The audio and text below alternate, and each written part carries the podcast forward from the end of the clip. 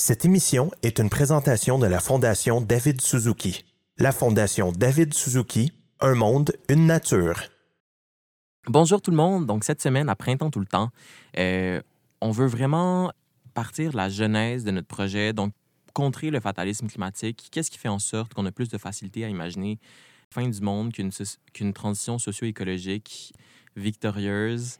Donc, cette panne imaginaire, comment on la surmonte, comment on y fait face, euh, comment on mobilise tout en l'ayant des fois dans l'arrière, euh, dans nos réflexions.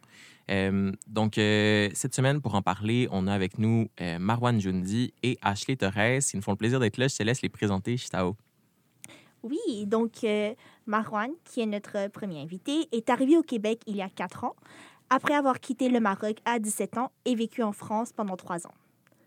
Passionné de médias et de mouvements sociaux, son implication au sein du mouvement étudiant pour la justice climatique l'a amené à se préoccuper du phénomène de la polarisation politique et à rédiger un mémoire de maîtrise sur ce sujet. Dans son temps libre, Marwan aime lire de la poésie, se baigner dans le fleuve l'été, faire du ski de fond l'hiver et chanter au karaoké à l'année longue. C'est tellement mignon. Et notre deuxième invité, Ashley, est une militante pour la justice climatique au Québec. Étudiante en sciences politiques à l'Université Concordia, elle était l'une des porte-paroles du mouvement La planète s'invite à l'université et a été l'une des organisatrices de la grande manifestation pour le climat du 27 septembre 2019 à Montréal, qui a rassemblé 500 000 personnes. Ashley a également été l'une de, des cofondatrices et co-porte-parole de la SEV de 2019 à 2020, deux années durant lesquelles elle avait coordonné une campagne étudiante contre le projet GNL Québec. Merci, Chitao. Euh, donc, la SEV, c'est la Coalition étudiante pour un virage environnemental et social pour celles et ceux qui ne le savent pas. Hey, merci infiniment d'être avec nous ce soir et d'endurer euh, nos débuts avec la technique de studio. T'es super bon. T'es super bon. Merci de nous avoir invités. Comment ça va aujourd'hui? Euh, moi, je suis un peu fatiguée pour être honnête.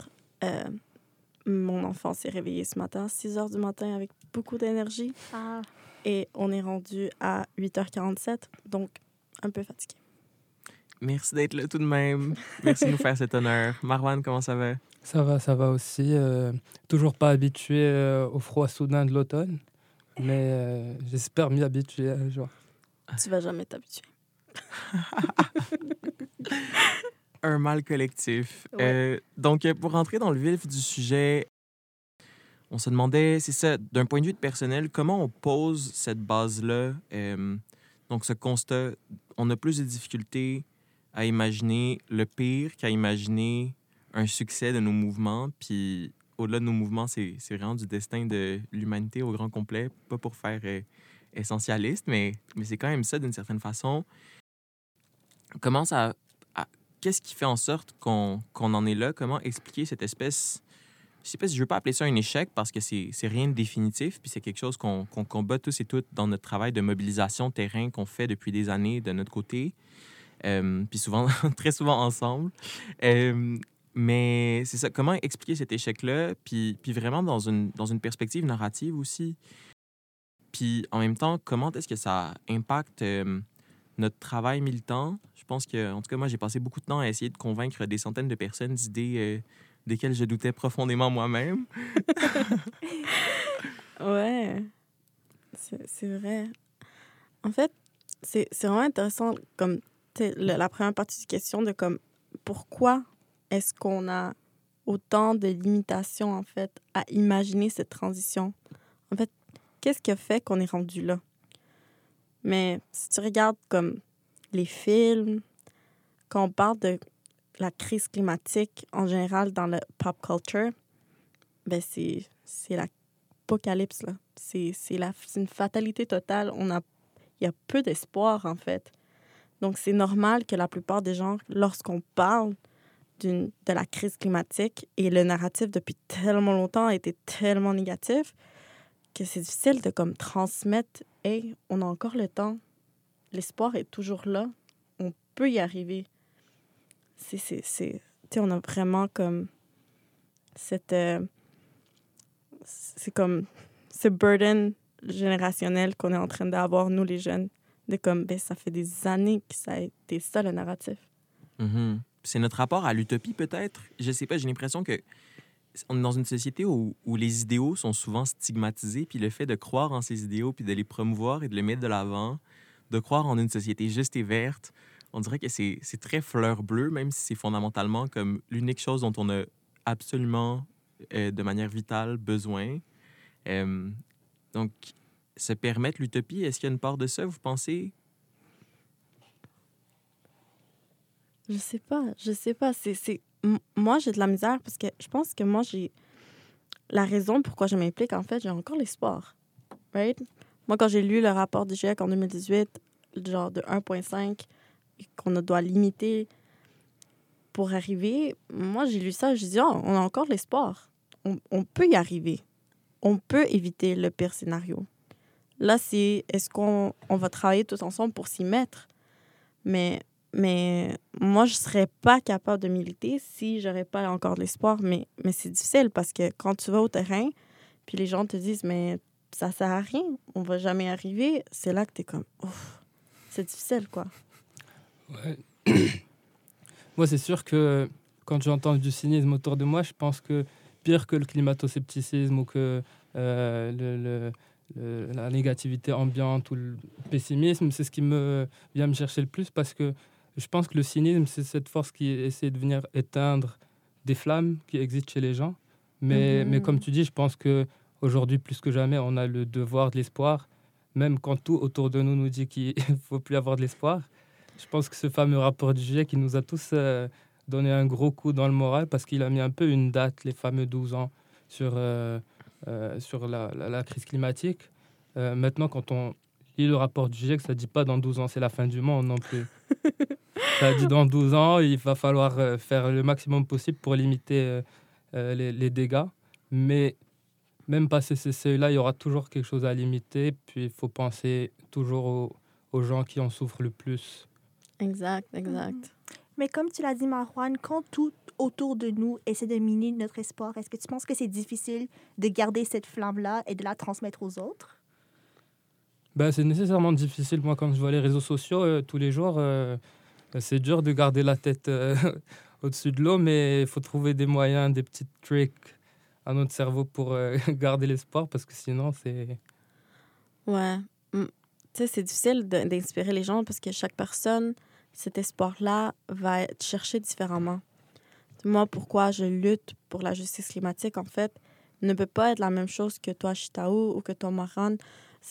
On doit vraiment aller chercher qu'est-ce qui peut inspirer la personne. Puis c'est ça qui est difficile parce que c'est quelque chose de très personnel souvent. Donc moi, je me dis, moi, immigrante colombienne qui euh, habite à- sur les tortues, comment je peux me dire, ah ben, je vais rien faire quand je sais, chez nous, les conséquences déjà que les gens vivent, puis de quelle manière les gens vivent, à cause des compagnies canadiennes, à cause de l'inaction politique dans les pays du Nord. Donc, moi, c'est ça qui va me chercher, mais c'est sûr que je peux pas aller dire ça à quelqu'un qui ne connaît pas, qui ne comprend pas. Donc, je pense que c'est ça qui est comme aussi, qui est vraiment difficile, c'est que l'espoir, pour garder cet espoir-là, il faut vraiment connaître la personne pour pouvoir motiver cette personne-là. Là, c'est difficile parce qu'il faut que tu fasses ces connexions, quoi, avec les gens que tu essaies de mobiliser. C'est difficile parce que aussi, comme je disais au début, depuis des années, on parle d'utopie, on parle d'apocalypse, on parle de les pires scénarios, puis on parle pas des solutions. On parle pas, on crée pas un, un narratif inspirant pour dire à la jeunesse, à les personnes aînées, à comme à toute notre société, hey, on peut le faire, mais voici comment on peut le faire. Il faut l'imaginer les solutions. Puis c'est difficile. C'est ça qui est triste. C'est que depuis des années, on est rentré dans un cynisme. Puis là, sortir de ce cynisme est aussi un défi de plus qu'il faut qu'on surmonte pour pouvoir créer ces solutions-là. Mhm. Mais c'est vraiment important ce que tu as dit sur le fait de connaître les personnes. Comme quoi, c'est dur, tu sais, on est euh, une seule personne, on ne peut pas aller rencontrer tout le monde. Mais ultimement, je pense que le, le travail de l'engagement euh, citoyen, etc., c'est d'aller voir, d'aller connaître les gens au-delà des concepts ou des idéaux, d'aller connaître les gens pour pouvoir établir ces relations euh, euh, concrètes qui vont nous faire voir c'est quoi notre intérêt commun à agir ensemble, à, agir face à, ces, crises qui se multiplient. Puis ultimement, on a les mêmes intérêts, c'est de vivre un peu dans un certain bonheur, ou au moins assurer notre, nos, besoins essentiels. Ouais, ouais, c'est vrai. C'est vrai. Mm. C'est difficile. C'est Mhm. difficile d'aller Mais comme... il faut parler aux gens. Ouais, de connecter avec des gens des fois que tu penses que tu n'as rien en commun, en exact. Mhm. Puis un sujet que je pense qui est important, puis sur lequel on a touché aussi quand vous avez parlé du rapport du GIEC de 2018, qui a vraiment été, je pense, euh, la bougie d'allumage de tout le mouvement qui s'est ensuivi après ça en 2019, avec euh, les manifestations qu'il y a eu dans les écoles secondaires, les grèves, euh, le 15 mars 2019, où c'était la première manifestation, où on était 150 000 dans les rues de Tiohtià:ke, Mouniang, Montréal, puis des milliers d'autres, euh, des dizaines de milliers d'autres à travers le Québec. Puis ensuite, bon, tout ça qui a, culminé avec le 27 septembre 2019, où on était un demi-million à Montréal. J'ai l'impression que c'est notre rapport à la science aussi. Puis on, était dans un mouvement où euh, l'action climatique était mobilisée par un dis- discours qui était extrêmement scientifique, puis très, très centré sur la science. Puis j'ai l'impression de ce qui se dégage de ce dont vous parlez, que, que finalement, ben, effectivement, c'est important la science, mais, mais c'est pas ça l'essentiel. Dans le fond, c'est que la science a des limitations. Tu peux pas mobiliser, tu peux pas donner, demander aux gens de donner le tout envers quelque chose que des fois les gens ne comprennent même pas. Mhm. Puis moi, je me rappelle quand j'ai commencé à militer, puis moi, j'ai été porte-parole et tout le monde avait le discours scientifique, rapport de GIEC 1.5. moi, moi, je l'avais pas parce que je me connaissais pas. J'étais très ignorante sur le sujet. Puis moi, c'est comme, moi, je le voyais autrement. C'était comme notre rapport à comme la nature est différente. Moi, j'ai toujours grandi en ville. Je me sens super déconnectée avec la nature. Donc, c'est quoi notre relation à la nature? Le fait que, tu sais, moi, c'était comme la protection à l'eau. Ça, ça m'interpellerait. C'est comme, il y avait d'autres façons de parler de cette science qui n'est pas avec des termes hyper compliqués, avec beaucoup de jargon, que je pense que ça aussi, ça nous limite beaucoup. Puis que la science, il faut, il faut parler des histoires. Tu sais, si moi, j'arrive puis je donne un discours, puis je parle juste des faits, comme j'ai j'ai déjà entendu des discours qui parlent juste des faits, c'est plate. Il faut que tu crées un narratif, il faut que tu ailles chercher les gens, inspirer, utiliser des histoires, sais, pourquoi je me suis mobilisée moi, puis est-ce que cette histoire-là peut t'inspirer à toi faire quelque chose? Puis si on rencontre toutes des histoires différentes, ben là, on va pouvoir reach plein de gens différents. Puis c'est comme, c'est, c'est- on se limite avec la science pour le narratif qu'on peut créer en tant que mouvement écologique. Mhm. C'est cette idée-là que tout doit toujours être validé par une espèce de consensus scientifique où ben, c'est plus possible d'avancer aucune idée si notre standard de, validation ou, ou de... Dire, si on a toujours besoin... Si on a le sentiment qu'on a toujours besoin d'avoir l'appui unanime euh, de la science pour que nos idées soient légitimes, ben c'est très, très dur de construire un projet de société. Puis on est dans une société aussi où la science essaie de se distancer du politique. Donc, on peut pas comme avoir cette attente-là. Puis je pense que c'est toujours ce narratif-là de comme ah mais la parole ultime appuyée par la science. Mais même si c'est appuyé par la science, si les communautés disent que ça n'a pas d'allure pour elles, ben on en est où avec ça? Euh, Puis de là, je pense que ça, ça m'amène à quelque chose dont on parle souvent avec Chitao. Et je sais pas si ça te donne d'en parler, Chitao, mais le fait que quand on a un discours sur la science aussi, euh, on a tendance à peut-être normaliser une violence structurelle, ou en tout cas, on ne s'attaque pas aux, aux causes sous-jacentes. Nécessairement, si on parle que de GES, ben, on parle pas nécessairement de ce qui les cause, ou si on parle de ce qui les cause, ben, on parle pas nécessairement de pourquoi est-ce qu'on conduit des voitures, puis de pourquoi est-ce qu'on exploite les hydrocarbures. Euh, donc, je sais pas, je suis puis aussi le, le fait que quand on donne une importance exagérée aux chiffres, ben y a souvent, euh, on rationalise souvent une certaine violence, dans le sens que parce qu'il y a une chose terrible qui arrive à quelques personnes, ben, ce serait moins grave que si ça arrive à énormément de monde. Puis, je sais pas, j'ai l'impression qu'on on tombe souvent dans des discours qui sont très déshumanisants, finalement, aussi. Oui, euh, Ashley, tantôt, elle parlait de l'inaccès- de l'inaccessibilité de la science un peu, puis la façon dont c'est très traditionnellement élitiste. Euh, traditionnellement, on priorise surtout la science occidentale, qui a historiquement quand même délaissé les savoirs autochtones et populaires. Donc, je me demandais aussi, euh, c'était quoi vos pensées sur le sujet? Est-ce que vous pensez qu'il faut qu'il faudrait, qu'il faudrait rendre le jargon scientifique plus accessible? Est-ce qu'il faudrait plus démocratiser les savoirs, etc.? C'est sûr qu'il faut, il faut le faire, en fait. Il faut, il faut démocratiser quelque part le- les savoirs, puis de mettre différentes sortes de savoirs dans, les mêmes, dans la même catégorie, en fait. Je me rappelle que c'est quelque chose qu'on qu'on essayait de faire en tant que mouvement étudiant, de dire, euh, écoutez, il y a la science, oui, il faut respecter qu'est-ce que les scientifiques nous disent, mais il y a aussi les savoirs autochtones que depuis, même avant que la science nous communique la crise climatique, il y a des histoires, il y a des contes, il y a des légendes. Il y a les savoirs autochtones que eux, dans le terrain, ils nous communiquaient déjà qu'est-ce qui se passait. Donc, je pense que c'est important de, de reconnaître la valeur de, de tous ces savoirs-là, puis de, de, de de- d'essayer de ne pas avoir cette vision occidentale dans tout. Mais ça revient à la même chose, le narratif qu'on crée. En fait, quel narratif on est en train de créer derrière un narratif strictement scientifique? Puis même, quel narratif, c'est quand on se base seulement des histoires, parce que tu peux aussi te limiter. Tu n'utilises pas les faits en- scientifiques. Tu sais, c'est quoi la balance qu'il faut avoir? Euh, moi, sur cette question de la science, bon, euh, je sors un peu de deux ans de plongée dans le monde académique, de la recherche scientifique, etc., avec ma- mon, mon mémoire de maîtrise. Fait que je suis un peu imprégné de cette, cet esprit scientifique-là. Euh, je pense pas qu'il s'agisse d'opposer euh, les sciences dans le sens un peu euh, usuel du terme aux autres formes de savoir. Il s'agit surtout de comprendre que pour arriver à la connaissance, il y a des expériences, il y a une méthode, puis quelle que soit la forme que ça prend, bon, euh, ensuite ça va être euh, vérifié ou non, mais il il faut qu'il y ait cette épreuve-là de, de- de- de la vérification. Je ne pense pas que ce soit quelque chose de mauvais. Au contraire, là, on vit dans des sociétés de plus en plus Mhm. complexes et veut, veut pas, euh, le, le travail scientifique permet autant que faire se peut d'avoir des, des- des- une compréhension commune des choses. Moi, je m'inquiète au contraire plus de, surtout la pandémie a beaucoup révélé ça, de la méfiance grandissante par rapport euh, au discours scientifique qui fait en sorte qu'on peut même pas se mettre d'accord sur c'est quoi les problèmes dans leur aspect leur plus simple. Alors encore plus dans leur cause profonde et, et dans euh, donc moi je suis un peu entre les deux où Mhm. oui il faut euh, absolument faciliter l'accès au savoir scientifique même si le monde est de plus en plus complexe, qui est un grand défi pour la science.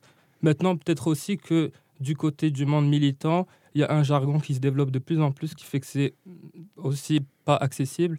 Il y a des mots compliqués. euh, euh, fait comment aussi rendre accessible euh, l'implication citoyenne face aux problèmes qui se posent Je pense que c'est un problème encore plus urgent.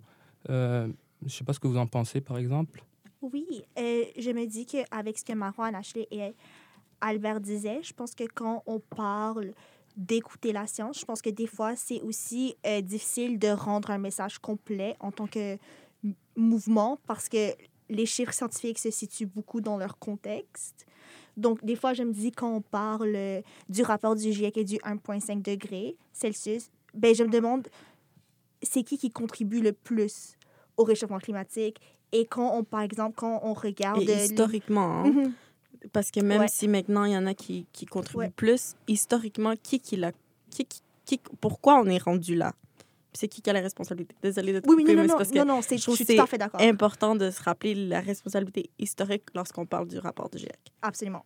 Et je me dis aussi que quand on parle des émissions de GES par pays, on regarde souvent, on ne regarde pas euh, par personne, donc par habitant. Par exemple, s'il y a des euh, pays, at- 10 pays ateliers qui en produisent plus, c'est parce qu'il y a des usines occidentaux qui sont dans, leur, qui sont dans ces pays-là. Ouais, non, c'est sûr.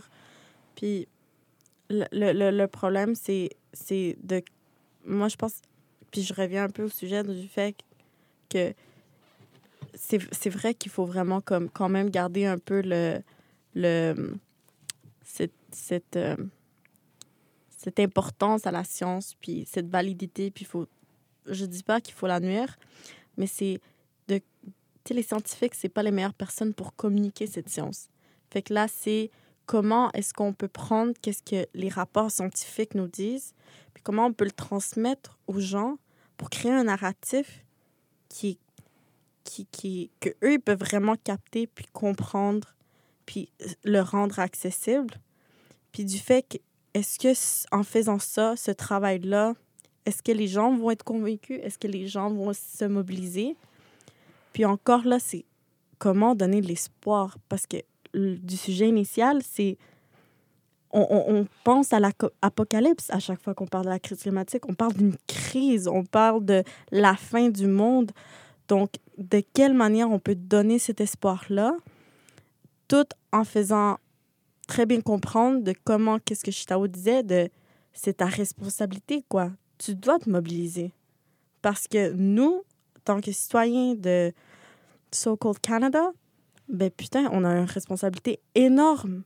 Parce que non seulement on, on est comme un État pétrolier, mais en plus, dans les pays du Sud, on, on pollue, puis on fait des trucs atroces. Mais comment faire en sorte que les gens prennent cette responsabilité? Cet espoir-là, c'est... Tu sais, il a pas... Moi, j'ai pas encore la réponse de comme c'est quoi le narratif qu'il faut, qu'il faut commencer à créer pour donner de l'espoir aux gens? Mhm. Absolument. Puis, en tout cas, je sais pas.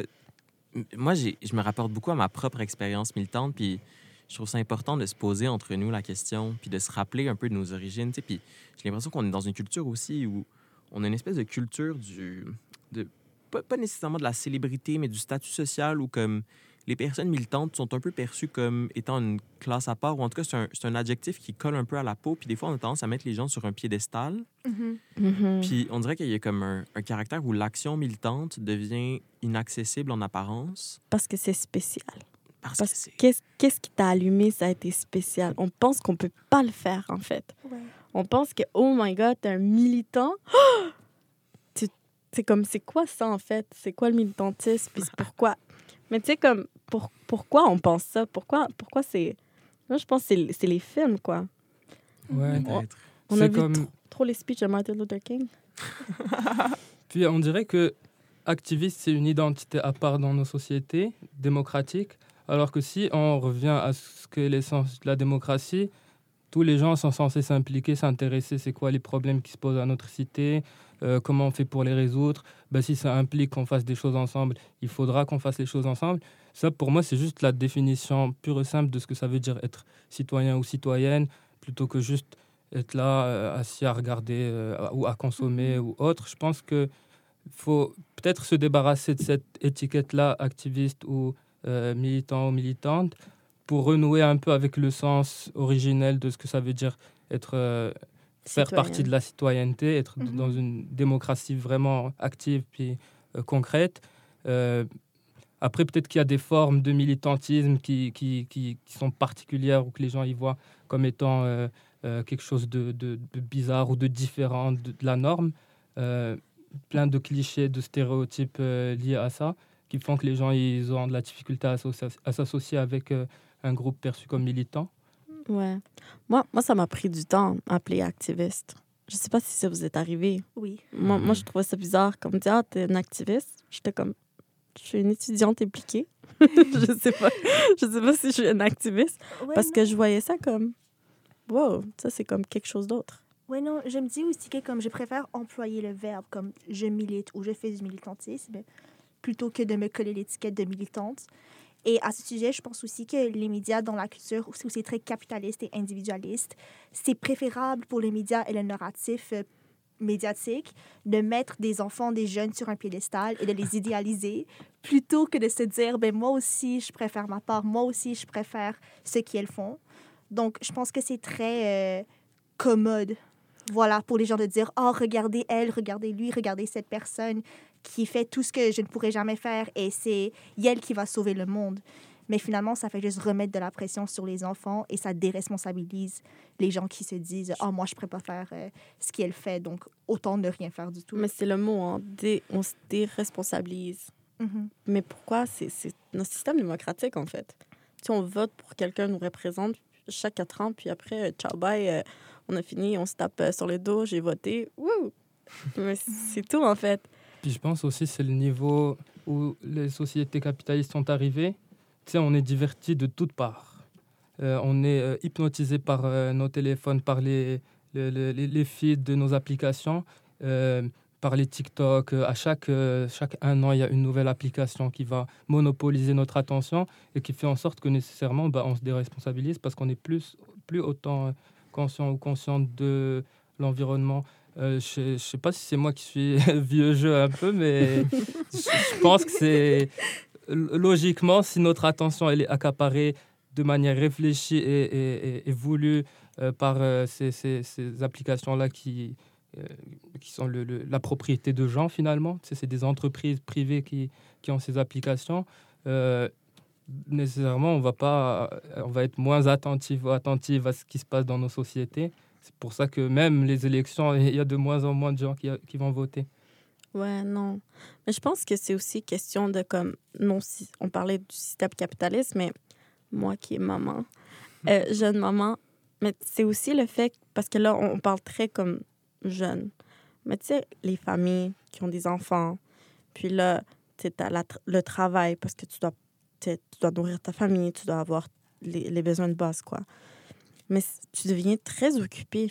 Puis je pense qu'une des raisons pourquoi le militantisme n'est pas accessible, c'est le fait, c'est de comment on milite, puis à quel point c'est accessible pour que les citoyens s'impliquent de mhm. manière régulière. C'est mhm. vraiment difficile, en fait, parce que des fois, on n'y pense pas à quel point nous, la manière dont on, on, on, on s'organise, la manière dont on fait activisme, c'est pas super accessible pour beaucoup de gens de la société. Donc, si par exemple, moi, je suis en train d'organiser quelque chose, maintenant, je vais avoir le réflexe Ah, est-ce que je devrais avoir peut-être une gardienne pour si les mamans veulent venir, ils vont avoir quelqu'un pour jouer avec les enfants. Puis, c'est accessible. C'est des trucs comme ça aussi pour, pour justement que les citoyens puissent y accéder parce que c'est un autre aspect, je pense, à pourquoi les gens trouvent que c'est comme inaccessible ou comme mm-hmm. ah, ça, c'est quelque chose d'autre c'est parce que aussi, c'est le privilège du temps, quoi. Mm nous, nous, on a donné du temps là, pour cette cause. C'est pas tout le monde qui peut, peut en donner. Ouais. moi, moi j'ai tombé temps partiel à, l'université. Je suis sûre que entre vous, vous avez aussi lâché des cours, mais comme, tu sais, je, je, faisais des 40 heures des fois à m'impliquer sur une cause. Puis ça, c'est quelque chose que je pense, cette culture, des fois, euh, malsaine qu'on adopte, c'est là qu'on qu'on n'arrive pas à, à, rendre aussi comme que les, que les citoyens s'impliquent de manière régulière. Puis j'ai l'impression qu'on pose énormément de questions, puis on, on, a sur des pistes de réponses aussi qui sont super intéressantes. En tout cas, je pense que ça a de la valeur aussi de poser ces questions-là, puis que on va vraiment avoir l'occasion d'y répondre euh, au courant de la saison. En tout cas, moi, j'apprécie beaucoup la base que, que, ça pose en ce moment, nos, nos conversations pour euh, la suite. Mais on parle beaucoup aussi du... Il y a beaucoup la question du véhicule, donc dans quel environnement, puis dans quel, à travers quel euh, vaisseau, à travers quel médium on peut transmettre nos messages, puis communiquer avec les gens. Puis pour moi, la mobilisation, puis la construction de mouvements, ça se fait vraiment sur le terrain, en one-on-one, euh, avec des conversations, euh, table de cafétéria par table de cafétéria. Puis, en tout cas, je, pense que, en tout cas, on, a tendance à, beaucoup négliger le, le, rôle du, du bouche à oreille dans, dans, la construction des mouvements puis dans la compréhension qu'on en a, euh, malheureusement. Mais n'empêche que c'est quand même le mainstream, c'est quand même les médias qui ont le pouvoir de définir c'est quoi la première perception, la perception initiale que les personnes ont de nous, ont de nos mouvements. Puis euh, toi, Marwan, qui, a quand même fait ta maîtrise sur euh, la manière dont le mouvement euh, pour la justice climatique de 2019 a été traité dans les médias de Québécois, pour ne pas nommer la, la, grande corporation, je demandais comment tu as le sentiment que le mouvement, puis en tout cas la question est aussi à toi, Ashley, mais comment est-ce que vous sentez que le mouvement écolo, dans toute sa diversité et sa pluralité, euh, puis l'idée générale, la transition socio-écologique sont perçues au Québec de manière très globale. Comment vous sentez que, que tout ça est reçu? C'est quoi les ressentis que, que, ça génère parmi la population? Puis évidemment, ça, a des conséquences politiques. Euh, moi, je dirais que mon premier constat, euh, c'était que, tu sais, comment on se dit qu'il faut passer outre les messagers pour se concentrer sur le message.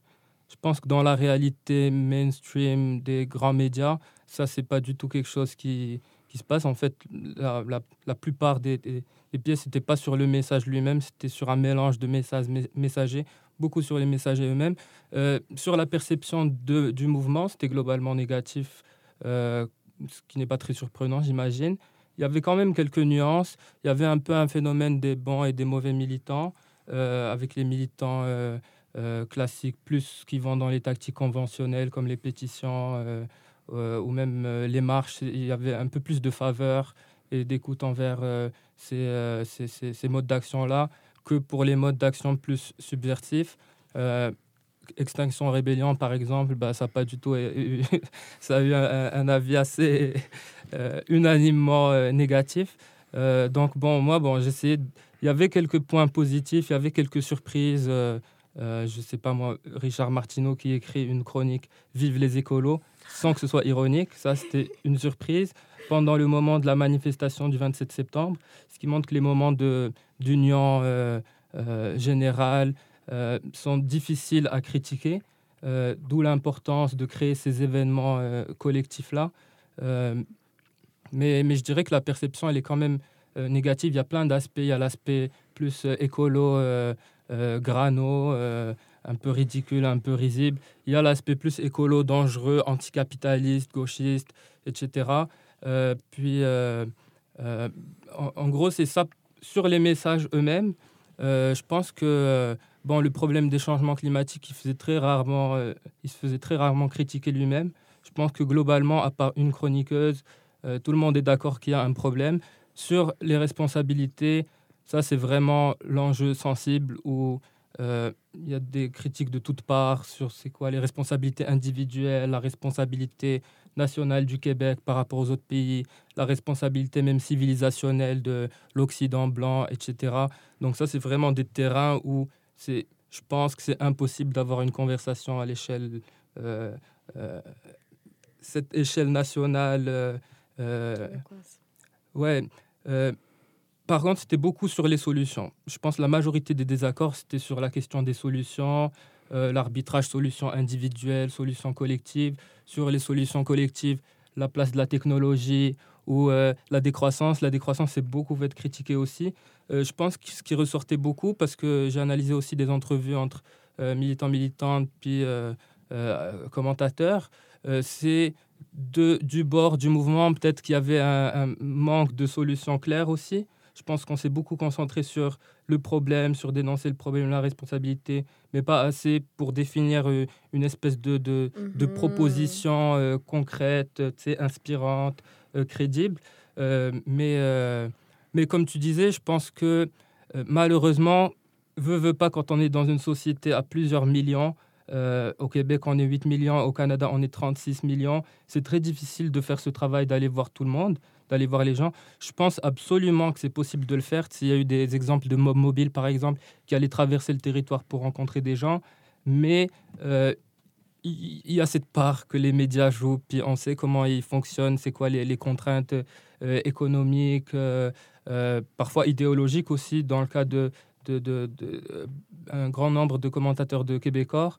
Euh, ils sont eux-mêmes quelque part des militants pour d'autres causes. Fait que, mais je pense que la première étape, c'est d'abord connaître un peu cet écosystème, connaître avec précision qui pense quoi, euh, quels sont les points d'entente possibles, parce qu'il y en a, je pense, puis essayer de jouer entre ça. Ça implique un travail de minutie un petit peu, ce qui n'est pas très juste à demander à des groupes citoyens qui font comme ils peuvent, euh, de bonne foi vraiment et de bonne volonté.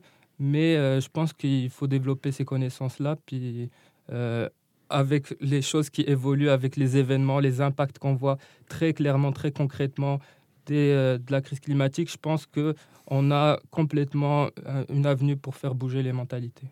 Est-ce que- Mhm. Oui, merci pour euh, ta perception. Est-ce que tu penses que cette représentation par les médias, est-ce que tu penses, ben, j'imagine qu'elle a sûrement une influence sur le ressenti euh, des gens en général. Est-ce que tu penses que les gens perçoivent le mouvement exactement comme le média le représente? Ou est-ce que tu penses qu'il y a des gens qui comprennent qu'il y a des nuances? Ben, je pense que tout dépend de c'est quoi le média que, que tu Mm. consommes, entre guillemets. Je pense si c'est pas le Mhm. genre de média que tu vas chercher, c'est sûr que ça aura moins d'impact. Puis là, il faudrait étudier la représentation dans d'autres médias. Je pense qu'il y a des médias, de grands médias aussi, qui sont quand même euh, plus euh, nuancés ou qui se concentrent plus sur le message. Euh, maintenant, dans le cas de, de, de, de Québécois, je pense que le mo- leur modèle d'affaires se base beaucoup sur, sur la relation d'intimité presque qui se développe entre un chroniqueur et son public, avec un langage très simple, avec de l'humour, etc. Puis ça, ça bâtit ce qui s'appelle dans la littérature comme des connexions un peu parasociales. C'est comme des amis virtuels, ce qui Ouais. fait que ça, ça peut avoir un impact. Maintenant, mon travail, ce n'était pas une étude de réception par les publics. Il faudrait essayer de, de voir c'est qui le public de Québécois. Euh, c'est quand même le plus gros média du Québec. Euh, mais je pense qu'il y a quand même beaucoup de gens qui seraient plus au milieu, qui n'ont qui pas des avis trop forts, mais qui ont peut-être un préjugé plus négatif. Mhm. C'est difficile, hein, parce que là, vu que notre narratif pendant très longtemps a, a dépendu de ces, de ces médias, c'est comme ne, ne pas les comprendre et ne pas être capable de bien naviguer, outiller, ça, ça a un impact sur le mouvement terrain. Parce que lorsque là, tu comprends de quelle manière ils opèrent, puis de quelle manière on peut les utiliser, parce qu'il faut le voir comme un outil que nous pouvons utiliser, là, c'est important de, de, de, de l'utiliser puis être capable de l'utiliser de manière stratégique. Mais je pense que de ne pas se limiter à que ça. Des instances comme en ce moment, qu'est-ce qu'on fait, de créer des narratifs différents dans des podcasts, c'est important de créer des trucs sur les réseaux sociaux, des trucs plus indépendants. C'est important parce qu'il y a- des gens qui, on peut aller chercher différemment, puis on peut vraiment aller na- naviguer des sujets beaucoup plus profondément que qu'est-ce que les médias nous imposent, quoi. Parce que je pense que ça, c'était super frustrant. Tu sais, on avait trois minutes, puis c'est comme go, genre, dis-moi ton message. Explique-moi le tout. Puis t'avais, tu comme, t'avais même pas trois minutes pour répondre à tout, tous les, les problèmes, tout le narratif qu'on voulait créer, toute la, on- pourquoi on se concentrait souvent sur le problème, c'est parce qu'on voulait s'assurer que les gens mais il y a un problème, il faut faire quelque chose. C'est ça un peu. Moi, quand je vois le mouvement 2019, c'était c'était un peu ça. C'est comme, il faut, il faut qu'on se dise, là, c'est- on a un problème, il faut faire quelque chose. Puis là, le problème, c'est que là, aux solutions, est-ce qu'on est capable de s'entendre sur quelle solution on va vouloir se concentrer? Est-ce qu'on va pouvoir se concentrer sur certaines solutions en priorise d'autres? C'est là que le débat commence, puis c'est là que le mouvement écologique s'effondre parce qu'on n'est pas capable de se parler, parce qu'on n'est pas capable de venir euh, être stratégique ensemble, de comprendre que toi, tu joues un rôle, moi, je joue un rôle différent, puis de quelle manière on va, on va, on, on va se compliment- on va se complimenter, puis de quelle manière on va pas nuire à certaines personnes qui sont plus vulnérables que d'autres. C'est diffi- c'est difficile, parce que c'est pour ça Mhm. qu'on évite la solution, en fait. Parce que Mhm. si on parle de solution, en fait, on veut s'arracher la tête parce qu'on n'est pas d'accord avec les solutions. Puis on est comme, pourquoi tu vas prioriser ça versus ça? Ça, c'est plus important. Puis là, ça devient toute une chicane. Puis c'est là qu'il faut vraiment essayer de se parler, puis mieux dialoguer en tant que mouvement, puis dire, écoute, il faut vraiment qu'on soit stratégique. Puis c'est difficile. C'est difficile. Parce qu'on rationalise, puis là, on revient au point principal de comme, mais qu'est-ce qui est plus important que d'autres choses? C'est, c'est, je sais pas, je trouve ça difficile, mais je pense que c'est hyper important de, de créer des narratifs en dehors des médias, mais de toujours comprendre l'utilité que les médias jouent. Ça, Mhm. c'est, c'est tellement important. Tu sais, Il y a tellement de gens qui consomment encore les médias de façon rigoureuse à tous les matins. Ils vont, la première chose qu'ils font, c'est lire leurs journaux. Puis c'est comme ça qu'ils commencent la journée. Puis ils sentent que certains chroniqueurs, c'est comme c'est leur point de repère. Eux, je leur fais confiance. Puis nous, comme en tant que jeunes, notre génération, on, on a de la misère à comprendre parce qu'on n'est pas rendu là. Mais parle à ce- cette, cette, cette autre génération qui vit autrement. Puis eux, il y a encore beaucoup de gens qui comme consomment ces médias, fait que c'est important de leur parler parce que on revient au point que tu disais tout à l'heure qu'on met les jeunes dans un pédestal puis on met de la pression aux jeunes. Moi, moi c'est pas les jeunes que je veux qui militent. Moi, je veux que les personnes âgées militent avec nous. Mhm. C'est eux aussi.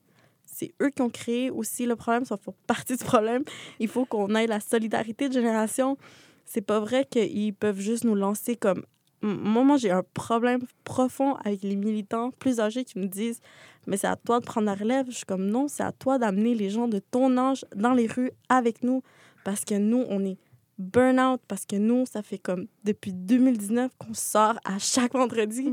Donc, c'est à toi aussi de, de faire ce travail-là. Puis là, c'est pour ça que les médias là, commencent à être importants parce que c'est comme ça qu'on peut les chercher. Mais de Mhm. quelle manière on peut les utiliser? Parce que les médias sont limitants, tu sais, ils ont un agenda, eux, ils veulent nous- Ouais. un message concret, en fait. Moi, j'ai essayé tellement de parler de racisme. Même pas une fois, on a pris. Qu'est-ce que je parlais de. Comme. Puis, tu sais, je l'amenais pas avec du jargon, je le faisais pas, tu sais, parce que des fois, là, on, on, on le communique mal, ce message-là. Ouais. J'ai essayé de le rendre le plus accessible possible, mais je te jure, je disais une phrase qui n'était pas sur ça, puis c'est cette phrase-là qu'on prenait.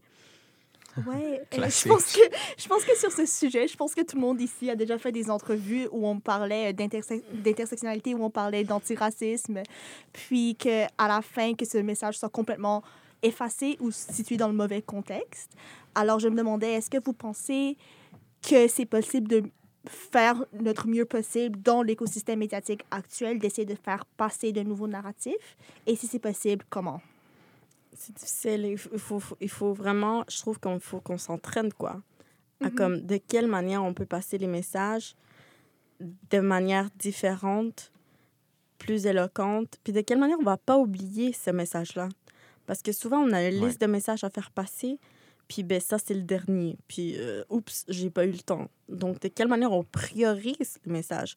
Fait que peut-être j'aurais pas dû donner la ligne qui ne parlait pas. J'aurais dû juste donner quelque chose. Puis, puis c'est aussi de, de comprendre, je pense que ça c'est important. Puis je pense que nous, les jeunes qui sont comme, comme les gens de droite nous disent, les jeunes woke, on a de la misère à, à faire, c'est de meet people where they're at, de rencontrer les gens où ils sont. Puis moi, je vais pas commencer à te parler d'un système colonial à une madame, monsieur, tout le monde là, qui habite à Saguenay, puis ils vont pas me comprendre. Mais il faut que j'aille chercher comme de quelle manière je peux l'aborder, puis de quelle manière je peux aller chercher et l'éduquer, puis de quelle manière elle, elle pourrait commencer à relate. C'est vraiment comme de changer de stratégie par rapport à, à quel... Tu sais, chaque média a son public, donc si tu connais le public de chaque média, là, tu vas changer un peu ton narratif pour venir chercher ces gens-là à mieux comprendre. Parce que sinon, euh, ils vont juste rire dans ta face, quoi. Ils vont, ils vont, Mhm. ils vont pas comprendre le message. Puis c'est important. Puis je pense qu'on le voit de plus en plus. Je pense que Black Lives Matter en 2020 euh, nous a ouvert la porte. Je pense que maintenant, si je parle de racisme, je pense que je me ferais plus écouter parce que on parle un peu plus du sujet. En 2019, c'était vraiment pas le cas. Mais je pense qu'il faut, il faut changer ces narratifs.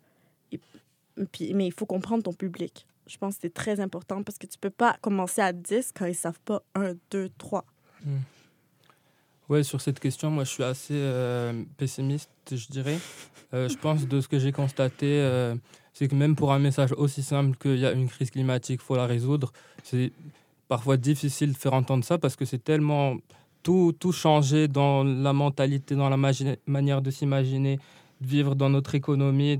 C'est tellement une disruption profonde de tous nos modes de vie que même ce message, en apparence tout simple, il est difficile à, à- à- faire passer. Alors si, Mm. si je devais me prêter à l'exercice euh, en public d'e- d'essayer d'expliquer toutes les causes profondes qu'il y a en dessous et tous les problèmes qu'il y a à résoudre, euh, je pense pas que je vais y arriver personnellement. Et je pense que c'est là peut-être qu'il faut qu'on euh, euh, fasse confiance à la division des rôles dans les mouvements pour la justice. Euh, Comme Mhm. tu disais, tu sais, euh, il y a des rôles, puis on ne peut pas non plus tout faire ou tout dire. Ce n'est même pas physiquement possible. Euh, c'est difficile à dire, puis c'est difficile à accepter, mais je pense que ça fait partie de, de- de- de repenser comment les mouvements fonctionnent par rapport au public qu'on veut aller convaincre, par rapport à la masse de gens qu'on veut rassembler. Euh, donc, donc je, suis plutôt pessimiste sur cette question. Mm. C'est vrai. Mhm. Ben, sur ce, euh, si on se situe en dehors de la représentation du mouvement par les médias, euh, Ashley Marwan, dans vos expériences militantes, est-ce que quels espaces de dialogue et d'échange d'idées est-ce que vous croyez qui ont permis de bâtir du pouvoir collectif? Moi, je pense que c'est important de, de travailler en, en groupe, en fait. Je pense Mhm. que, tu sais, genre, les gens ne comprennent pas, mais 2019, le 27 septembre, ça a été fait avec une grosse table de gens très différents, qui avaient différentes valeurs, différentes raisons pour pourquoi ils étaient sur la table. Mais putain, la table existait. Puis là, en ce moment, elle n'existe plus. J'adore. Non, mais elle n'existe Ouais. plus, quoi. Mm. On se force même plus à vouloir travailler ensemble, même si... On... Fait que moi, je pense que ça, il va falloir la rebâtir, la table. Il va falloir retravailler ensemble. Parce que cet espace de dialogue, de stratégie, de comment on peut venir ensemble, puis ensemble, on est plus fort, il faut pas... Il, il faut le ramener d'une certaine façon parce Ouais. que on l'a plus... En ce moment, la pandémie nous a vraiment bouleversés en tant que mouvement. Je pense que c'est important d'avoir cette table-là, de, de pouvoir des discussions. Puis je pense que des discussions informelles sont très importantes dans nos cercles. Les, les, les bières d'écolo, les, les, les, les 5 à 7, les, les, les rencontres, les pique-niques dans les parcs sont tellement valorisantes, ces conversations, parce qu'on arrive à vraiment dialoguer, à parler de... Il y a comme moins ce stress quand tu es dans un meeting formel, puis là, tu peux discuter, puis améliorer de meilleures relations, puis puis je pense que ça, c'est vraiment important de, de être ouvert aussi, de pas juste dans... C'est comme juste les environnementalistes, puis on est juste ensemble. Les écolos, c'est juste nous. Maintenant, il faut s'ouvrir à d'autres... Tu sais, les gens qui travaillent sur la crise climatique, crise de logement, les gens qui travaillent sur le communautaire. Tu sais, comme il y a plein de gens qu'il faut comme... On invite aussi à participer dans ces dialogues informels-là pour qu'on puisse créer ces relations-là. Je pense que c'est important, mais ouais, en tout, en tout cas, Bref, moi, moi, je pense que c'est vraiment important de, de travailler ensemble sur certains moments parce que ces certains moments-là peuvent vraiment être inspirants. Je dis pas tout le temps à l'année longue, il faut se tenir la main, mais il faut certainement, dans quelques, quelques moments stratégiques, il faut se rassembler parce que c'était- powerful. Ces moments-là, on, on crée beaucoup d'espoir quelque part sur certains gens, puis là, il y, a- il y en a d'autres que non, mais il y a- je pense que ces gens-là vont jamais être contents avec peu importe. Ah là là. Ouais, je me rappelle en 2019, il y avait même des, les, les, les mamies pour le climat qui s'étaient créées, puis il y avait les sœurs grises, genre qui avaient annoncé un soutien au mouvement, etc. C'était quand même un moment magique en termes de, de, de, d'union collective. Euh, moi, les moments où j'ai vraiment senti qu'il y avait euh, un potentiel qui se libérait, c'était paradoxalement des moments, des espaces un peu extra-militants, même si les gens qui y étaient étaient vraiment, euh, avaient à cœur euh, le, bien-être collectif, puis euh, euh, soucieux du problème de l'urgence climatique, etc. Euh, euh, par exemple, il y a un espace où été, c'était euh, euh, dans un, trois jours de réflexion avec des, des documentaristes qui réfléchissaient à justement euh, comment euh, le documentaire pourrait euh, aider à, sensibiliser le grand public. Puis j'étais frappé de voir comment leur sensibilité plus artistique venait me chercher puis m'amener à penser à d'autres choses. Puis juste d'imaginer comment le médium artistique pourrait s'approprier des éléments plus crus, plus difficiles de, ces combats-là, pourrait amener à voir les choses différemment. Puis un autre Mhm, exemple, c'est mhm. l'intergénérationnel. Tu en as parlé un petit peu, puis moi, c'est vraiment quelque chose qui me, qui me, qui me- qui me passionne beaucoup, euh, parce que je pense qu'une partie de euh, arrêter le, le movement as usual, as usual c'est d'arrêter cette séparation d'âge quand, euh, quand, euh, on, on nous fait croire que c'est les jeunes la solution, euh, c'est les, les- les vieux le problème, alors que si ça se trouve, c'est casser ce silo-là qui va nous aider Mhm. à euh, libérer euh, le potentiel parce que, bon, c'est sûr que euh, quand on est plus jeune, peut-être qu'on a plus de temps disponible, donc peut-être qu'on a aussi la fameuse fougue de la jeunesse euh, dont on nous parle tout le temps, mais euh, Oui. quand oui, on a... mais moi, j'ai rencontré des aînés qui l'ont vraiment aussi, Ouais. puis ça me donne tellement d'énergie. Euh, Mm. puis ce, ce- ce lien de transmission intergénérationnelle, là aussi, il est rassurant, surtout des fois quand on Mhm. vit loin de nos familles ou quelque chose comme ça. Euh, puis, tu as, aussi plus de, de- de- de ressources, plus d'expérience, plus de contacts. Donc, moi, ouais. tous les euh, militants, militantes euh, de la cinquantaine, soixantaine qui nous disent Ah, Allez, les jeunes, vous êtes la relève, j'ai envie de leur dire euh, Donnez-nous votre carnet d'adresse, puis aidez-nous à, à ramener du monde, là. Ouais, Parce ouais. que c'est pas vrai que c'est juste nous qu'on va porter ce poids.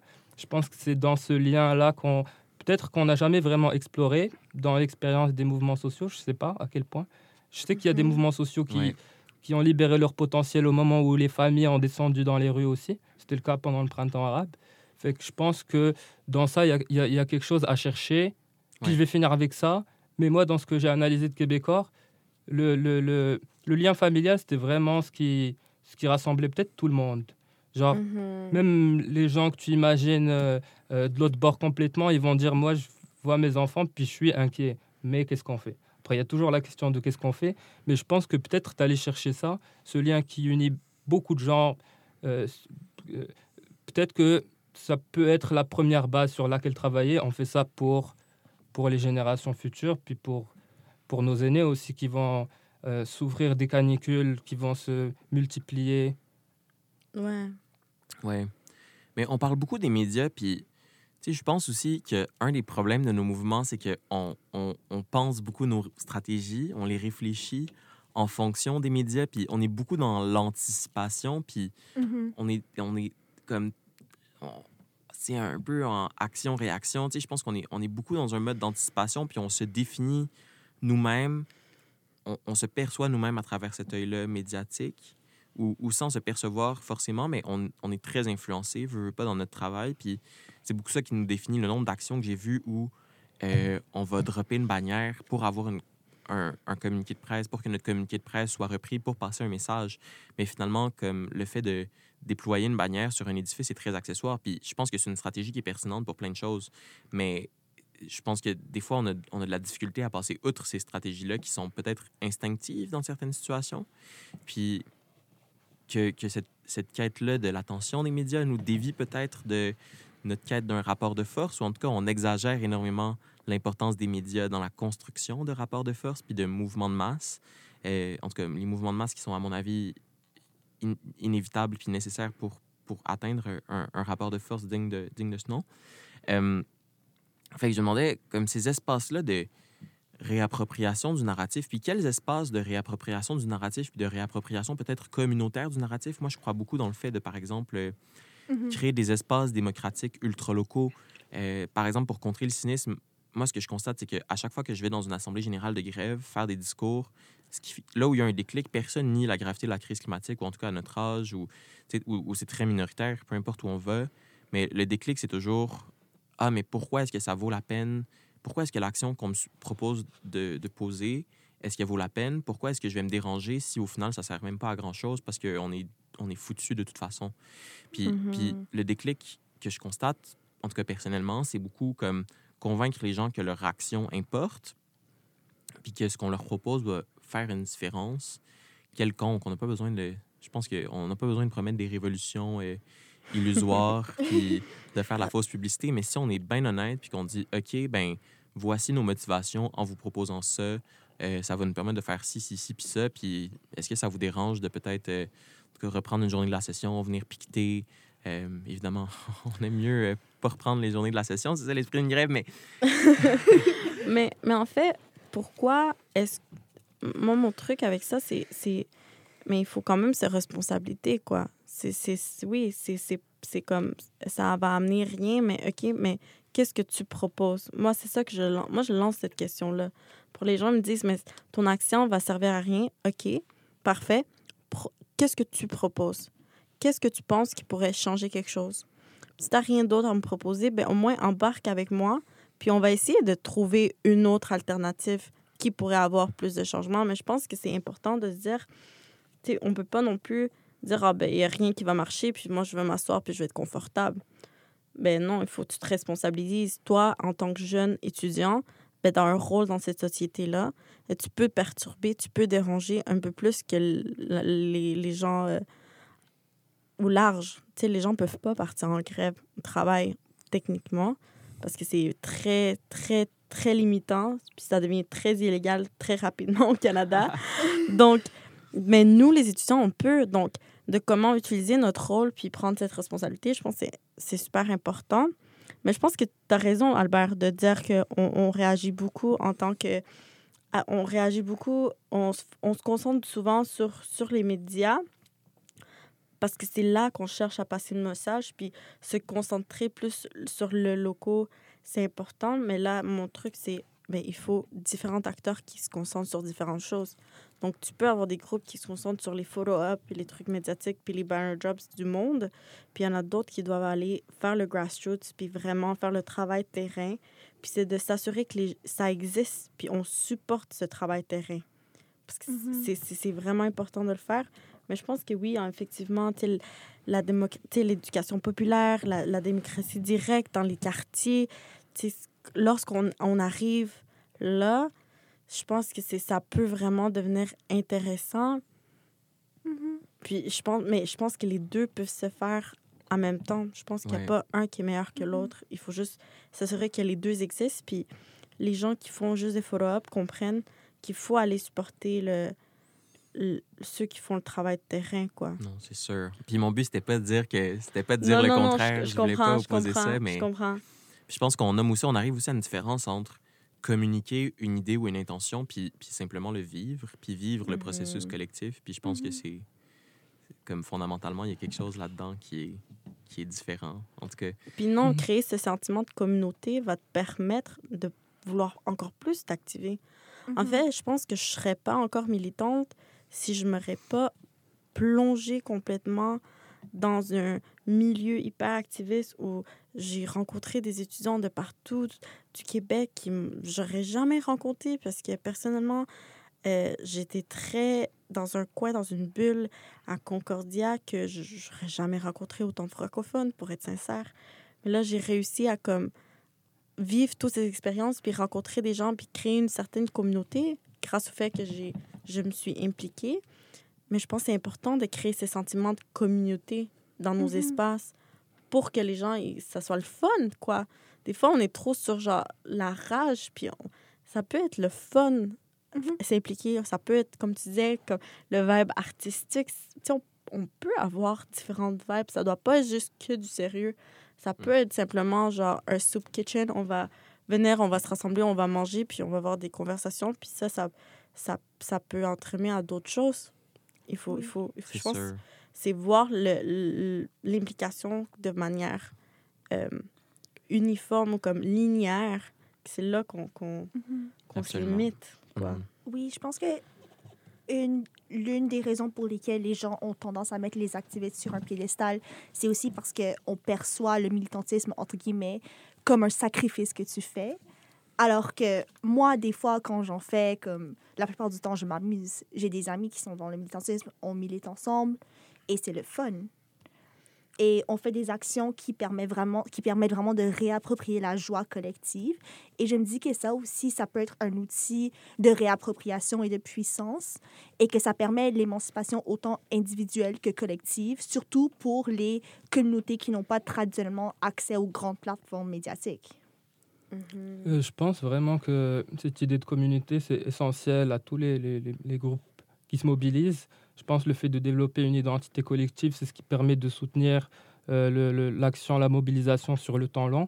C'est important aussi que cette identité collective, elle soit pas fermée, elle soit pas centrée autour du groupe, mais elle soit ouverte vers l'extérieur. C'est d'avoir des communautés fortes, mais quand même accueillantes, là, avec des moments de convivialité. Mhm. Puis même dans le langage qu'on utilise, euh, que ce soit pas nécessairement, euh, des mots trop compliqués qu'on ne sait pas expliquer ou quoi. Je pense qu'il y a beaucoup de gens à qui j'ai parlé qui m'ont dit qu'ils ne se sont pas sentis bien dans des espaces euh, euh, de mobilisation parce qu'ils sentaient qu'ils n'étaient pas corrects, qu'ils ne comprenaient pas, qu'ils n'avaient pas le C'est langage. intimidant. C'est intimidant, c'est ça. Fait que c'est important de garder ça en tête parce que dans, dans, dans cet esprit de communauté, on vit plein de choses sur le plan psychologique, mais Ouais. de garder en tête qu'il faut qu'on qu'on- qu'on s'élargisse le plus possible. Puis sur, pour revenir à la question des médias, je pense que tu poses une excellente question. C'est ce que euh, un sociologue français a appelé la symbiose conflictuelle entre les médias puis les mouvements sociaux, où constamment il y a comme une escalade où on va chercher toujours des moyens plus spectaculaires pour attirer l'attention des médias. Puis à chaque fois qu'on fait ça, les médias, ils s'habituent, puis ils ont besoin de plus. Et en plus de ça, ils dépeignent ça négativement parce que c'est généralement transgressif. Donc c'est un... Il y en a un autre qui l'a appelé la danse de la mort. Donc c'est vraiment tout ce rapport aux médias là qui est à, à, questionner. Tu sais, Il y a des gens euh, comme euh, Laure Varidel, par exemple, qui, bon, elle, là, elle, pour elle, sa stratégie, c'est d'aller dans ces espaces-là pour essayer de contrôler le message. Mais ça laisse la question de euh, à quel point est-ce qu'on euh, veut s'engager avec ça, comment on joue avec ça, comment on essaie de tirer la chose en notre faveur, si il faut quand même qu'on continue. Moi, je pense que ultimement, ce qui est très important, c'est d'essayer de miser sur ce que tu disais, la mobilisation de terrain, d'aller rencontrer les groupes, de développer le, le, le, le, terrain. Puis c'est important aussi de sortir des terrains habituels, des communautés Mhm. locales habituelles. Si on reste toujours aux mêmes endroits dans les campus, je pense qu'on ne fait pas de progrès. Je pense que le défi, ça va être d'aller dans les endroits là qu'on nous dit qu'il ne faut pas aller, euh, d'aller en, en boss, d'aller euh, en région, puis d'aller voir les gens là, là où ils sont, d'aller le trouver vraiment là où ils sont, comme on dit. Euh, Mhm. Puis ça, ça prend de l'ouverture d'esprit aussi, puis se préparer à, à devoir s'expliquer, puis à devoir s'obstiner, puis à devoir peut-être faire des compromis sur certaines choses. On ne peut pas être d'accord sur toutes, mais je pense que c'est pour le mieux si on veut euh, Ouais. développer le, le- le pouvoir euh, populaire. Puis c'est de quelle manière aller parler à différentes communautés, en fait? Parce que ces communautés-là, tu tu serais surpris, il y en a plein qui sont super ouvertes au message. C'est juste, on leur parle pas, en fait, au mouvement. Des, souvent, on les oublie, on ne parle pas d'eux. On ne parle pas dans ces petites communautés. Fait que je pense, ouais, c'est important. Je pense que c'est important. C'est vraiment intéressant que tu dis le fait qu'il faut vraiment sortir. Parce que on a tendance à, des fois, rentrer dans des, échos, des chambres d'écho. Puis je trouve que c'est quelque chose des gens. Puis je l'ai- je l'ai souvent dit cet été. Arrêtez de sortir de vos chambres d'écho. Mais c'est parce que c'est important, quoi. Moi, moi personnellement, j'ai mes amis comme personnels, comme en dehors du militantisme, c'est des personnes qui sont aucunement engagées. C'est des personnes qui travaillent des banques dans le IT, comme des gens que, tu sais, je suis sûre qu'il y a des activistes qui me diraient, mais pourquoi tu es ami avec eux? Mais moi, je pense que c'est important de parler à les gens qui sont qui vivent de manière plus, comme je vais le dire, ordinaire, mais c'est pas le bon mot, pour, pour dire que, parce que je peux comprendre, puis je peux, je peux aussi analyser de quelle manière ils nous perçoivent, puis de quelle manière on n'est pas en train de leur parler, puis je trouve que c'est important de, de comprendre, puis aussi, j'ai une famille qui n'est pas, ne comprend pas qu'est-ce que je fais, fait que ça m'aide tout le temps, mais je pense que c'est important de sortir des fois de nos communautés pour voir de quelle manière les autres communautés parlent de nous. C'est c'est important. Finalement, c'est un peu euh, des liens précieux à la réalité euh, dure et chaotique de notre société. euh, puis il faut essayer de les, de les, de les, euh, nourrir, ces liens-là, de, de, de euh, pas d'en tirer profit, mais genre, Oui. tu sais, c'est un lien finalement, c'est une connexion, c'est du lien social aussi. C'est souvent, qu'est-ce qu'on a en commun? Ben, on a des valeurs en commun. On a plein de trucs en commun. On n'a pas la même vision euh, de, de, de comme les solutions ou quoi que ce soit, mais on a, on a souvent avec ces gens-là les mêmes valeurs. Puis je pense que tu disais les, les petites communautés. C'est fou, mais tu vas, tu leur parles. C'est souvent des petites familles. Est-ce qu'on parle aux petites familles en tant que mouvement? Est-ce qu'on parle aux parents? On se- de quelle manière? Est-ce que c'est juste les mains au front? qui, Mhm. qui c'est des mères qui sont préoccupées pour les futurs des enfants, mais on, on- en tant que jeune euh, du mouvement qui s'implique, est- est-ce qu'on on, on fait des dialogues, puis cette connexion intergénérationnelle, on la fait pas autant? Puis je pense qu'il y a un truc aussi du 27 septembre qui était... Il y avait beaucoup de poussettes, quoi. Moi, je me Mhm. rappelle d'avoir vu plein de poussettes, puis il y avait plein de familles, puis je pense que c'est pour ça Mhm. qu'on était autant dans la rue. Puis euh, la droite, je trouve qu'elle a pris des notes. Puis en ce moment, ils essaient d'attirer énormément dans leurs événements, dans leur, dans leur mouvement, quoi, des familles. Puis je pense que c'est quelque chose qu'il faut, il faut, faut surtout essayer de, de le faire, quoi. Parce que c'est important. Puis tous ces endroits où nous, on ne va pas habituellement, euh, qu'on a délaissé parce qu'on considère que c'est des zones où il n'y a plus d'espoir, ben, la droite, elle passe par là, puis elle prend tout. Parce que surtout si c'est des gens qu'on n'écoute jamais habituellement, qui sont marginalisés et tout, sûr qu'il y a quelqu'un, un leader un peu euh, euh, charismatique, qui a des idées un peu faciles, qui, se mobilise sur des enjeux assez simples finalement. Tu sais, le combat de la droite, c'est quoi? C'est qu'il y ait moins d'État. Ben, c'est sûr qu'ils vont aller les convaincre très facilement puis les avoir de leur bord.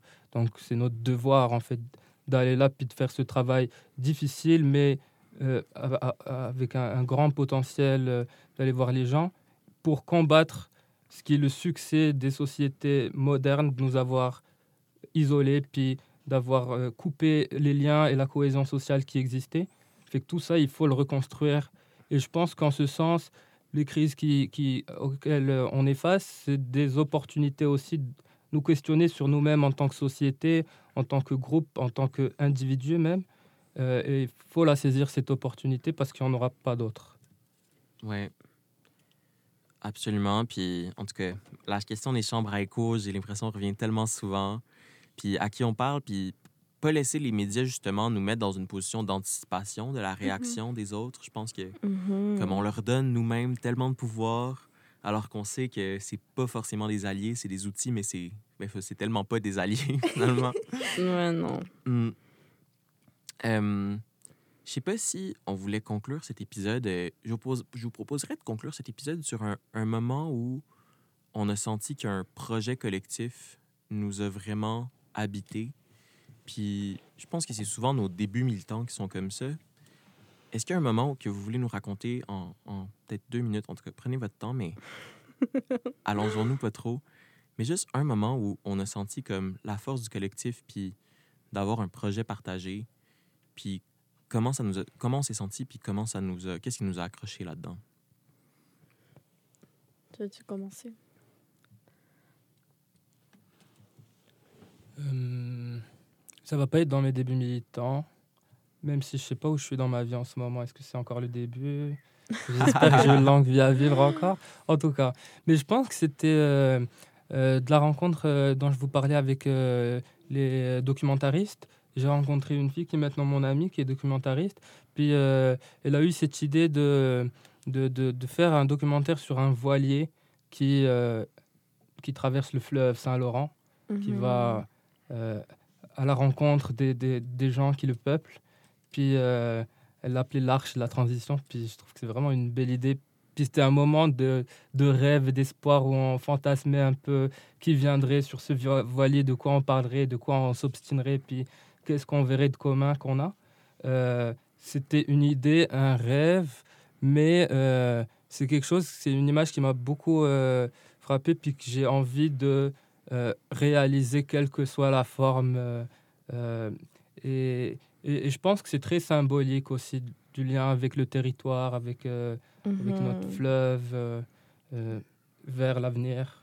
Mhm. C'est assez fleur bleue, mais c'est la première chose à laquelle j'ai pensé. Moi, je dirais, tu étais là, Albert, en fait. C'était dans la première manifestation que j'étais allée au, au- à Tadoussac, à Chicoutimi. On est allé à une manifestation euh, en kayak euh, contre le projet GNL Québec. Puis c'est pas vraiment un moment précis, mais c'était tout ce, ce, comme, ce voyage-là d'aller, moi, comme colombienne issue des migrants, auquel aller au sac, genre au Saguenay, comme que moi, j'avais déjà eu des mauvaises expériences en allant là avec ma famille, que je je savais pas à quoi m'attendre arriver là. Et puis là, accueil, être accueilli par beaucoup de militants qui ont des valeurs similaires à, à, à les miennes, mais des visions différentes d'une certaine façon. Mais on était tous ensemble, rassemblés, parce qu'on savait, on constatait que ce projet-là ne faisait pas de sens. Puis c'est tellement un beau moment parce que on, on a fait tellement de relations, sais, comme on a appris à se connaître avec Albert. Moi, j'ai rencontré mon amoureux dans ce voyage-là. Trouver c'est l'amour comme- à Tadoussac. Trouver l'amour à Tadoussac. Fait c'est comme, c'est un moment pour moi qui est comme, non seulement sur ma vie personnelle a été très impactant, mais aussi sur ma vie militante, je trouve que ça m'a ouvert d'esprit à, tu sais, je rencontre beaucoup cette histoire-là en disant, j'ai j'ai tombé en amour avec le Québec, en fait, parce que je le connaissais pas. Puis j'ai vu un autre visage au Québec qui est possible. Puis je l'ai vraiment apprécié. Puis comme tu disais, une connexion au territoire.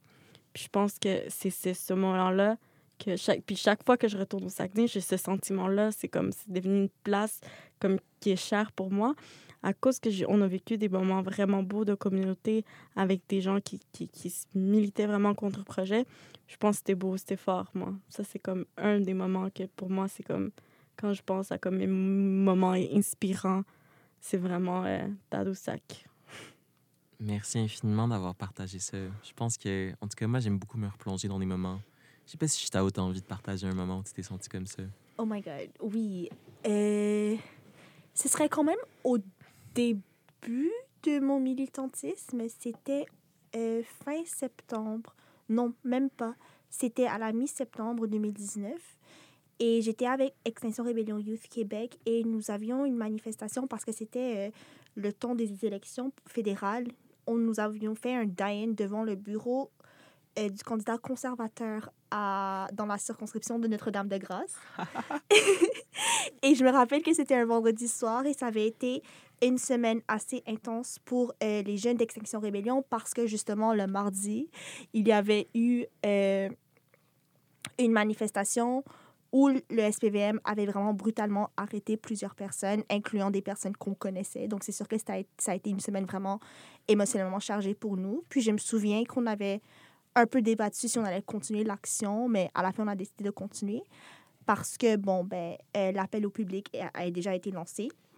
Et le concept euh, du Diane, c'était que quatre autres personnes et moi, on s'est euh, habillés en capitaliste, entre guillemets, puis on est monté sur euh, le balcon de leur bureau, puis on avait les mains tachées de sang. Dans le fond, on symbolisait le fait que les politiques euh, conservatrices allaient justement être responsables de la mort future des gens. Et c'était vraiment un petit Diane. Il y avait juste Extinction Rébellion Youth et pour le futur.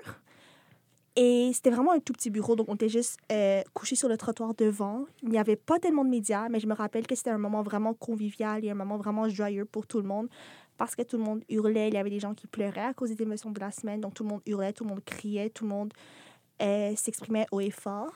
Et à un moment donné, et un moment donné de la soirée où il commençait à faire plus froid, et moi j'avais euh, de la peinture rouge sur les mains, donc ça a commencé à faire plus froid aussi, où je me suis retournée et j'ai regardé mon amie qui était de, de l'autre bord de...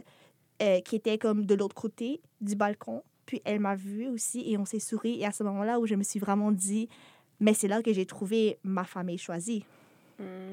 Donc, c'est vraiment ces gens avec lesquels j'ai créé un lien spécial. Et je pense que quand tu milites avec des gens, quand tu traverses des émotions aussi fortes, quand tu fais la liaison avec la police, avec une personne, et que voilà, et que vous faites la sécurité dans les manifs et que vous planifiez, vous rédigez des communiqués de presse ensemble, ça, ça crée une relation tellement intime sur le plan émotif que c'est vraiment impossible de voilà de se détacher de cette personne puis ensuite tu te dis ah ben ça c'est ma famille c'est les personnes avec lesquelles je choisis de militer je suis là tous les jours parce que je veux les voir parce que je veux être là parce que c'est quelque chose qui me fait plaisir en même temps euh, d'être ma responsabilité mais je pense que c'est ça je pense que c'est vraiment ce moment qui m'a permis de réaliser que le militantisme c'était pas un fardeau c'était pas un sacrifice c'est ma responsabilité mais c'est une responsabilité que j'acquitte que je m'acquitte avec plaisir Euh, merci tout le monde de partager ça. Merci de nous avoir Et toi, Albert, alors? invités. Et moi, euh, moi, je pense que, en tout cas, c'est classique, là, je l'ai raconté tellement de fois, je pense, mais comme la première manifestation des Vendredis pour le futur à Montréal, euh, avec le groupe Pour le futur Montréal, c'était juste une page Instagram qui avait été créée avec une story qui avait été publiée, euh, un post, avec une invitation à, à se rassembler euh, le vendredi 15 février à 13h au coin de Mont-Royal et de De l'Esplanade dans le parc Jeanne-Mance. Puis on s'est juste retrouvés là, on manquait nos cours. Puis en tout cas, mais tout ce processus-là, tout ce mouvement-là de pour le futur, comme moi je militais déjà, j'étais euh, comme j'avais organisé les manifs contre l'austérité quand j'étais en secondaire 2, puis ça. Puis là j'arrivais, j'étais en secondaire 5. Mais là, on faisait la grève, on manquait nos cours, c'était collectif. Je pense qu'il y avait comme c'était c'était l'aboutissement de comme tellement d'années de désespoir très profond qu'on vivait de façon genre vraiment individuelle puis je pense que c'est ça c'était cette expression là, on était on était réunis on vivait ça ensemble dans la rue puis aussi on brisait toutes les règles on allait à l'encontre quand à cet âge là j'avais 16 ans quand à cet âge là t'es tellement soumis soumise à comme tellement de contraintes puis tellement de niveaux d'autorité euh, que ce soit nos profs notre direction d'école même la, Mm. en tout cas, c'est des parents. négociations avec la commission scolaire, évidemment les parents, tout ça. Puis là, on, on était comme, ah, ben là, on va-tu avoir des retenues? Puis là, ça faisait beaucoup de retenues, tu sais. Parce que là, on manquait deux périodes. Je pense que c'était une retenue par période, en tout cas pour moi. Puis c'est ça. Puis finalement, mais on s'est arrangé. Puis là, finalement, on a continué pendant 14 semaines d'affilée. Moi, j'étais une personne comme, je perdais la connaissance ou presque, quand je parlais en public. Puis que ce jour-là, par un concours de circonstances incroyable, j'avais écrit un truc dans ma, dans ma chambre la veille, comme quelque chose de vraiment personnel, euh, un texte vraiment euh, ancré dans le désespoir. C'était la, la, la cata. Puis là, je l'ai montré un matin à mon ami à l'école, à ma meilleure amie. Puis euh, à la fin de la manif, il y avait comme un espace pour que tout le monde aille prendre le mégaphone. Puis moi, j'hésitais comme. Puis j'étais vraiment terrorisé par cette perspective. Puis là, mon ami a juste commencé à genre scander, faire en sorte que mes autres amis qui étaient à la manif scandent mon nom. Puis là, tout d'un coup, il y avait des gens que je connaissais pas qui scandaient mon nom. Fait que là, je me suis mis à faire ce discours-là. Puis là, après ce discours-là, comme la personne qui avait fait le premier post Instagram était juste genre OK, ben viens faire des entrevues. Ce que tu dis, ça a de l'allure. Genre. Puis là- tout d'un coup, comme, on était dans un processus collectif. Puis que moi, je me sentais comme une espèce de. Je, je- je suis vraiment resté dans le mouvement. Puis je me suis impliqué autant parce que je me sentais obligé. J'étais genre OK, oh my God, genre, si, si j'ai fait des entrevues, ça veut dire que je dois travailler huit fois plus que tout le monde. Genre. Mais ça veut pas dire que j'ai travaillé huit fois plus que tout le monde. Il y a plein de monde qui a fait comme énormément de travail sans, sans avoir la. Tu sais, comme c'est un privilège que j'ai eu finalement de d'être un visage public. Puis en même temps, c'était c'était tough aussi à cette époque-là parce que tout le monde voulait qu'on soit la nouvelle Greta. là. Euh, Ah, c'était rushant. Puis, euh, puis tout le monde faisait juste comme prendre les bouts où on criait puis on pleurait. Puis le reste des affaires pertinentes qu'on disait, euh, c'était- coupé au montage. Oh non. non! Mais, euh, Tout ça pour dire l'histoire inspirante était.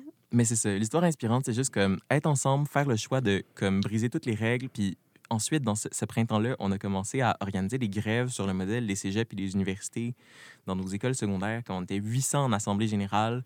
Puis tout le monde, en tout cas, c'est fou, j'ai jamais vu une assemblée générale où comme tout le monde avait voté autant. Comme je pense qu'il y avait trois personnes qui avaient voté contre la grève. Puis 800 mains qui se lèvent en même temps, des enfants du secondaire qui comme... Il y avait 12 ans, là, certains, puis ils savaient pas, genre, la semaine d'avant que c'était possible de faire une grève. Puis là, après ça, comme le matin, on était... Le matin du, du 15 mars, on était comme 300 à mon école à 6 heures, genre... On avait pris le premier métro sur la ligne bleue pour aller piqueter à notre école. Genre, Joseph-François Perrault, il faisait noir, là, puis on est resté comme une heure et demie avant que le soleil se lève. Puis il y a juste la madame de la cafétéria qui, qui- elle avait vu la- l'Assemblée générale se tenir, puis elle y croyait pas. Puis là, elle est arrivée, puis là, elle, elle braillait. Puis là, les gens, comme, ils étaient, ça avait pas d'allure, il était genre 6h30, puis là, il y avait de la musique, comme, ils faisaient jouer du gros beat, puis ils dansaient devant les portes pour les bloquer, puis c'était juste comme incroyable. C'est juste quelque chose qui était tellement loin de notre réalité, tellement peu de temps auparavant. C'était seulement un mois après la première manifestation qu'on avait eue. C'était quelque chose qu'on n'avait jamais fait, des grèves. Puis, comme on avait juste tout...